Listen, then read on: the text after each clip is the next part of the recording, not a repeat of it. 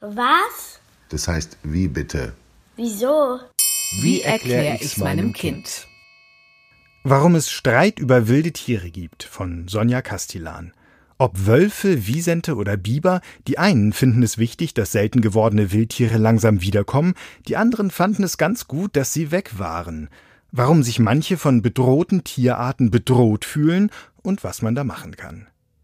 Wer will, dass unsere Umwelt wieder etwas wilder wird, muss sich auf hitzige Diskussionen gefasst machen.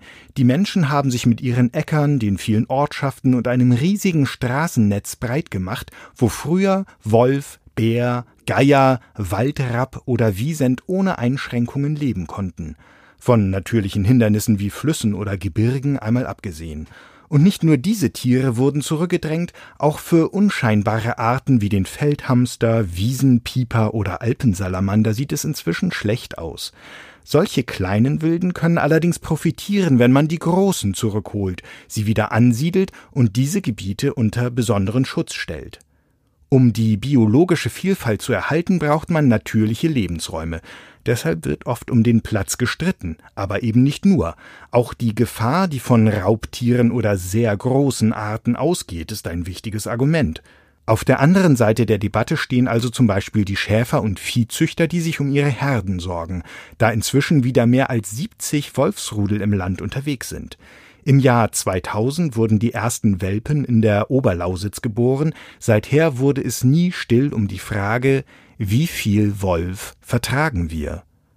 Und während Naturschützer die Partei der Wölfe und anderer Wildtiere ergreifen, sich für deren Belange einsetzen und Vorurteile ausräumen, müssen gleichzeitig Lösungen gefunden werden, wenn Biber mit ihren Dämmen zum Beispiel die falschen Flächen unter Wasser setzen. Oder wer schützt den Wald vor den Wiesenten im Rothaargebirge, die dort wieder frei durchs Gelände ziehen? Noch, denn ihr Fall landete schon mehrfach vor Gericht. Jene, die mit dem Holz möglichst schön gewachsener Bäume ihr Geld verdienen, möchten die Wiesente aus dem Wald verbannen, weil die zotteligen Riesen offenbar gerne Buchenrinde knabbern und somit Schaden anrichten. Andere sehen sie wiederum als Gewinn für die Region, als Attraktion für Touristen, die sich daran gewöhnen müssten, beim Wandern auch mal ein paar Bisons zu begegnen. Zumindest wissen wir heute viel mehr über die Wildtiere, die man früher oft auch aus den falschen Gründen jagte. Berüchtigt waren zum Beispiel die Lämmergeier, was dazu führte, dass man die beeindruckenden Vögel in den Alpen ausrottete. Dabei greifen sie sich keine Beutetiere, sondern ernähren sich hauptsächlich von Knochen. Sie räumen also in den Bergen auf und diesen wichtigen Job dürfen sie seit einiger Zeit wieder ausüben. Heute nennt man sie eher bei ihrem zweiten Namen Bartgeier. Sie werden in mehreren Zoos gezüchtet und in passenden Tälern ausgesetzt. Mit Erfolg. In den Alpen sind sie jetzt wieder öfter in der Luft zu sehen, wenn sie auf langen Erkundungsflügen ihre Kreise ziehen. Die Geier muss niemand fürchten, doch wie sieht es mit den Wölfen aus? Sie müssen scheu sein und sollten nicht in die Nähe des Menschen kommen.